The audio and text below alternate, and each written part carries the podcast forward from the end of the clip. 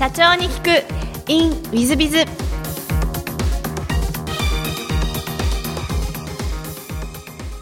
本日の社長に聞く in ウィズビズは著者としてもセミナー講師としても研修講師とも著名な島津義則様にお越しいただいてます。まずは経歴を読み上げさせていただきます。えー、大学卒業後 IT 系ベンチャー企業に入社。ドンキ100名の中でトップセールスマンとしてご活躍されていらっしゃいます。えー、その功績が認められ24歳の若さで最年少営業部長に抜擢、え、就任3ヶ月で担当部の成績が全国ナンバーワンになるなどの活躍をされていらっしゃいます。その後28歳で独立起業し M&A で2004年52億の企業まで育て上げ株式上場 IPO を果たされていらっしゃいます。今現在は教育機関リーダーズアカデミーを設立しその推進を行っていらっしゃいます。著書にも100万部を突破した「送らない技術」などベストセラーの著書本をお書きになってらっしゃいます、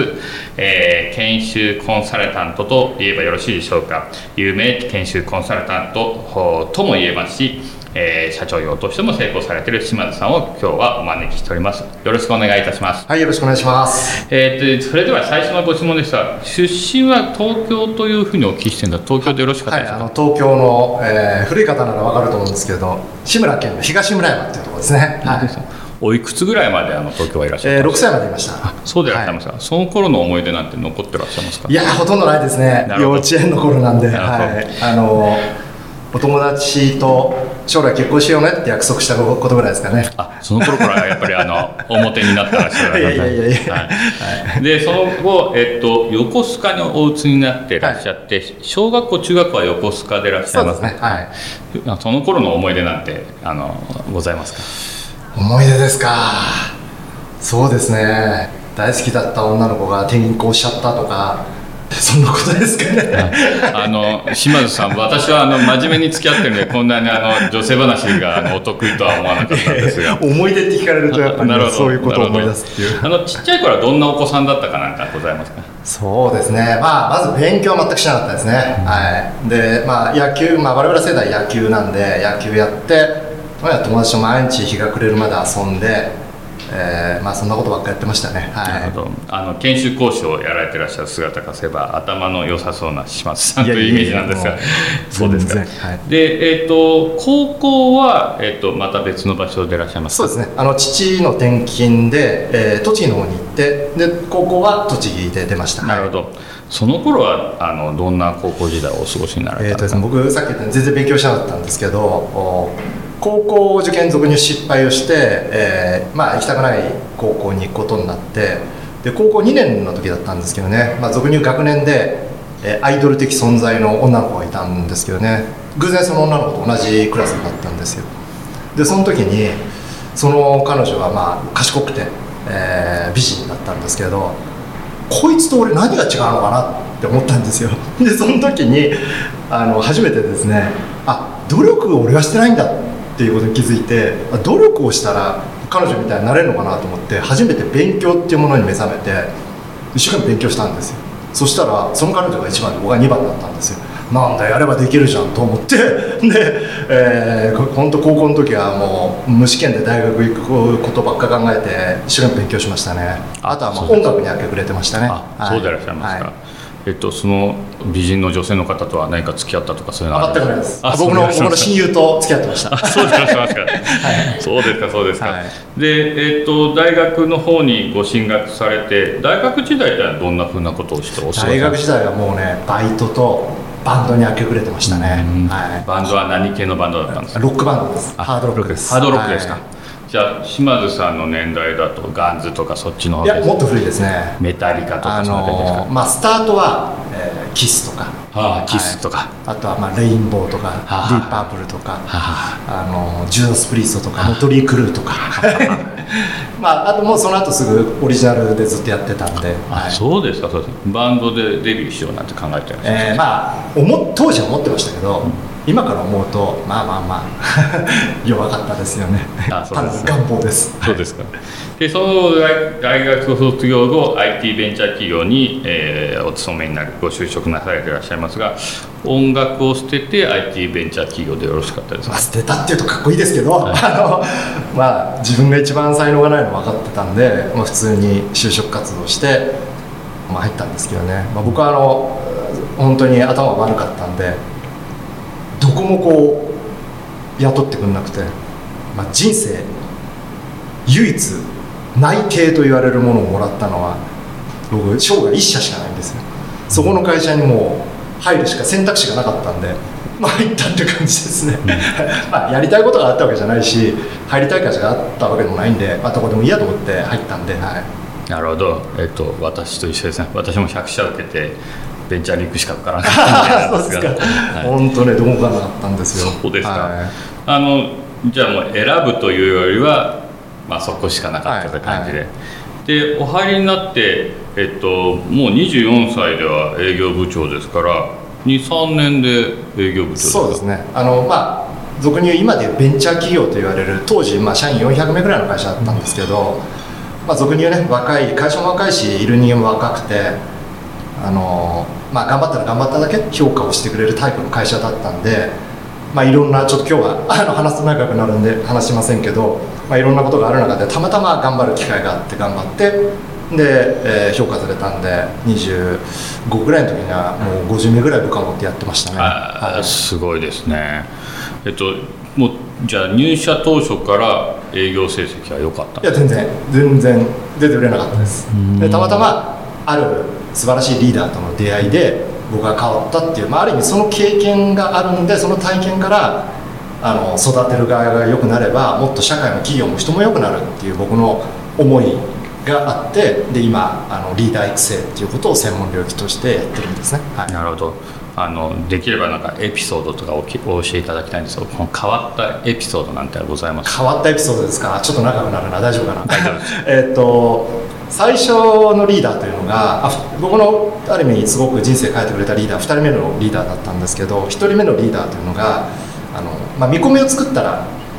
同行してやるから見込みを作ってこいっていうタイプのリーダーだったんですよ。それで、えー見込みを作って帰ってくるとおここが情報不足だからもうちょっと情報収集ちょっともう一回してこいとかあのあこれだったらお前でもこうやって話せばうまくいくかもしれないからあのちょっと自分で頑張って営業してきてみろとか、まあ、そういうタイプのリーダーだったんですよ。まあ、今から思うと多分ねあの同行するのが面倒くさかっただけなんですよ。あのリーダー。はで2人目のリーダーがあの一番最初に僕に言ってくれたのが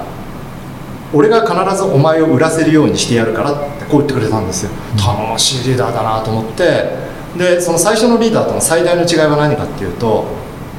まあ、俗に OJT じゃないですけどあの現場でずっと同行をしてくれたんですよね。でそれによってこう行間っていうのがつかめるようになってきたんですよ、まあ、行間っていうのはあの付き合ってた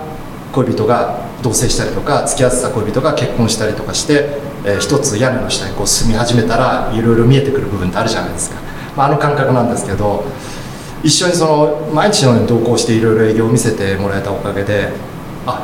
こうやってやるとお客さんってメリット感じてくれるんだとかあこういう状況だとこういう提案するとお客さんってメリット感じてくれるんだとかあのこう言ってきたらこういうふうに返すとお客さんってねあなるほどとか納得してくれるんだとか今まで見えなかったものがいろいろ見えてくるようになってで、えーあとは例えば一緒にお客さんのところ行って僕はあの何も喋ってないしそれこそ何もやらなさすぎて隣でこう眠くなっちゃうような感じだったんですけど、えーそのお客さん先で契約取れて外出たら川の中に入れた契約書を出してあのこの契約はお前が取ったことにして会社に持って帰れって契約をくれたりとかですね。でさらにはあの全然違うところで営業してて帰りにその上司から電話かかってきてで今日一緒に帰ろうよって言うからいいですよっつって待ち合わせたらカバンの中からやっぱり契約書を出して。でこれお前が取ったことにして持って帰るみたいな感じで契約書くれて。で僕もアマちゃんだったんでね「えマジっすか？マジっすか？マジっすか」とか言いながら 平気で契約書もらって会社に持って帰ったりとかしちゃってたんですけど。でもそれによってあの初めてね目標達成っていうのをさせてもらったんですよね。僕の力でも何でもないんですけど。でそれによって僕はあの成功の疑似体験っていうのをさせてもらって、あノルマって達成するとこういったことが起こるんだとかあ目標達成するとね周りがこういうふうに反応するんだみたいなそういったものをね感じさせてもらえたんですよね。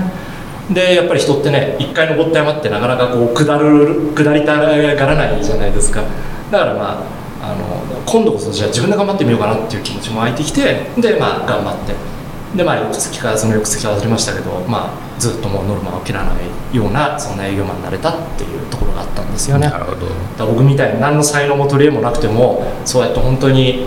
あの素晴らしいリーダーとの出会いによって変わるんだなっていうのを本当体験体感したんでぜひこうリーダーの方々にその辺を伝えたいというふうな思いがあるんですよ、はい、なるほど。で24歳で営業部長になられて、まあ、50人の部下いらっしゃいますがその頃はご苦労とかはされてらっしゃらないいやもう半端じゃないですよ。24号のね小僧でこう戦略だとかなんだとかそんなことは、ね、さっぱり分かってない頃でしたからもう本当にただ部下を鼓舞して煽ってこう、まあ、僕は、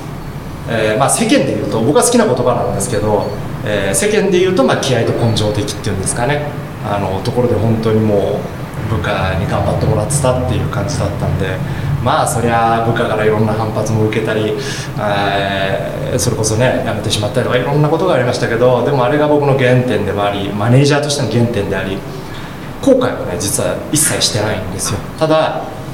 あの時はやっぱり僕なりにはベストを尽くしてたつもりなんでただまあ今から思うとっていうことはもちろんたくさんあるんですけどね。でもあれがあったからっていうのでまああの感謝してますよね、はい。でもなんか3か月でトップ全国1位がれるってことは、はい。い。やーもともとマネジメントの能力があられたのかなと思いながら経歴を見させていただいてたんですが。たまたま僕がマネージャーになる前のおチームは僕がもう要するに僕の上に上司がいたわけですよ、まあ、その上司が俗に言うまあ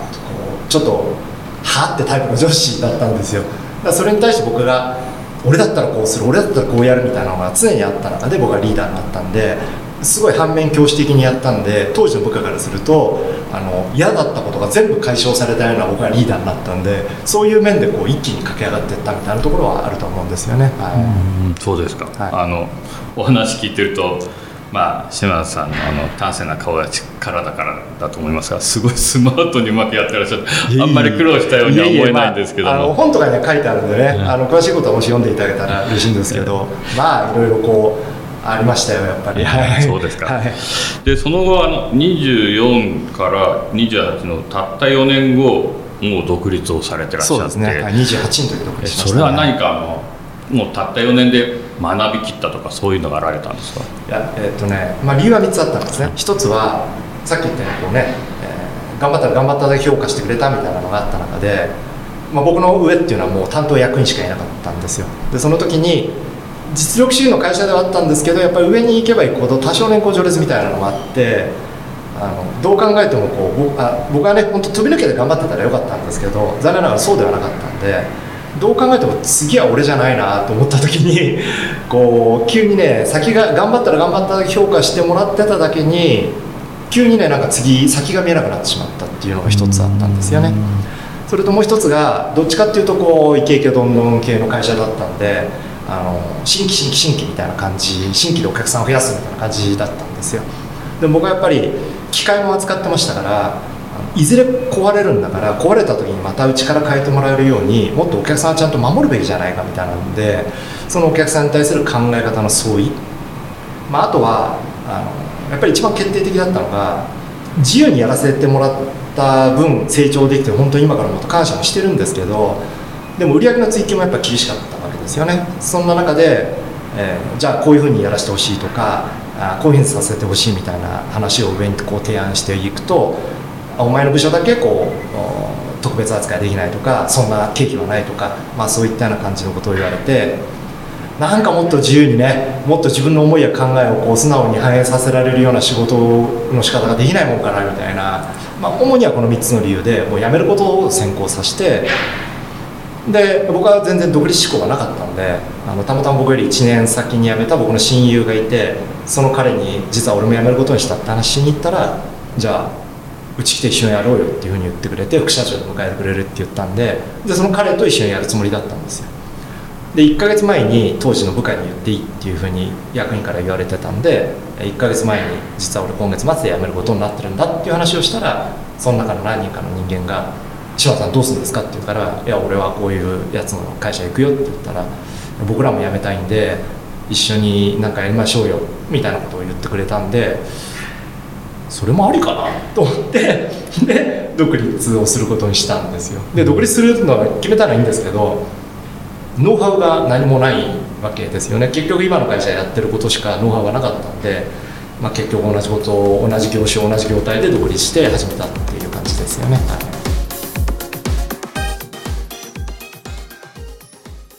3分コンサルティング w i z b i z が社長の悩みを解決こんにちは本日の3分コンサルティングは P 社様えー、年商40億円で従業員が30名ということで、医療、介護、福祉用具販売のレンタル業ということでいらっしゃいます。弊社は医療、介護、福祉用具の卸業、レンタル業を行っております。事業は20年ほどの実績を持ち、リピーターには目覚めました、ここ1年ほど風向きが変わってきました。20年っていうと結構、早々期からやってらっしゃいますね。えー、付き合いの長い顧客からのクレームがだんだんと増え、私のところまでクレームの詳細が届かなくなっているのです。この原因を考えると、若手の A 君を課長に送信させたこと、クレームが増え始めたとが一致したのは、ここではないかと思います。弊社は前例ない昇進スピードだったためか、部下たちが A 君の指示を聞かない、報告しないという問題が出ています。社内風土改善のためにどのような指導を部下にすればよいでしょうか。ご意見をいただければ幸いに存じますということで、えー、まずクレームが出てるというところは、あの分かってらっしゃるのであるならば、そのクレームを拾いに社長様自らが行かなきゃいけないです。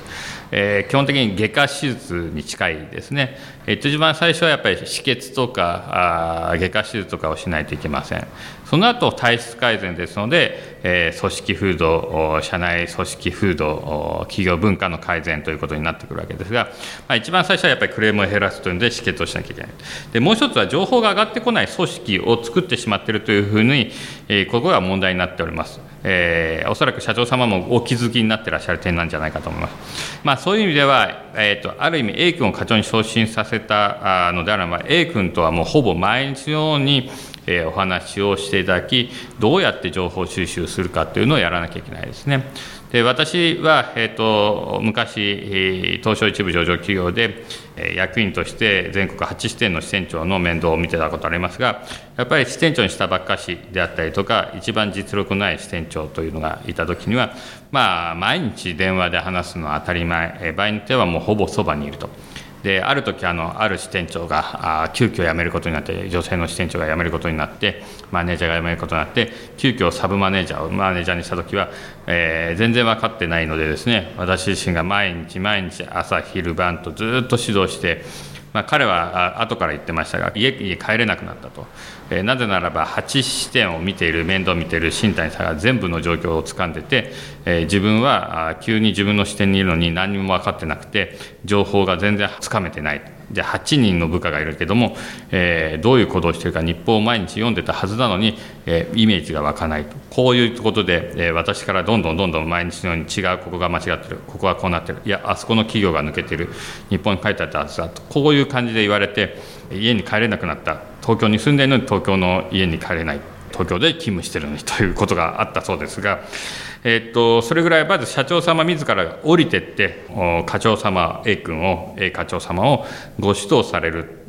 とともに情報もその A 君の A さんの下 A 課長様の下のメンバーから情報を全て吸い上げれる状態を作らねばならないのが社長様の一番の仕事ですね。社長っていうのはあのすごいもので通常うまく回ってる時は何もしなきゃいけませんし何か問題点があったら一番最後ギリギリの現場まで行かなきゃいけない。でですので今回のケースでいうとまずはクレームの対処法をすることで止血をすると。その上で外科手術として A 君を一気にレベルの高い課長に引き上げる。そして現場の情報も取れるようにすると。もちろんその中で問題児がいるならば社長自らが見に行ってこれは問題だというならば首を切るということまでやらなきゃいけないんじゃないかと思います、えもちろん中には首を切る必要性はなくてただ単に前向きにすごい表したいけど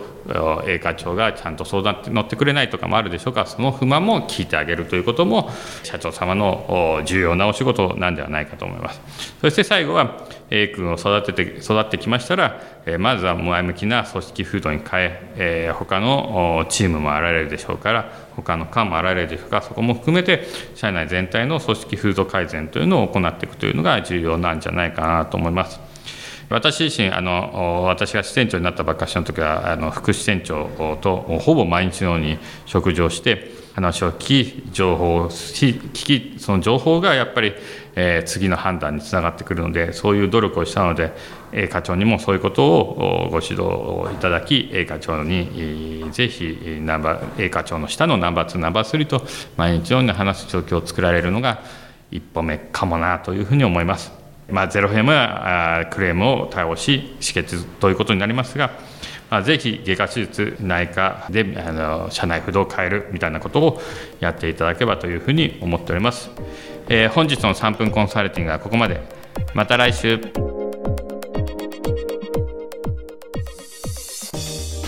最後までお聞きいただきまして誠にありがとうございました。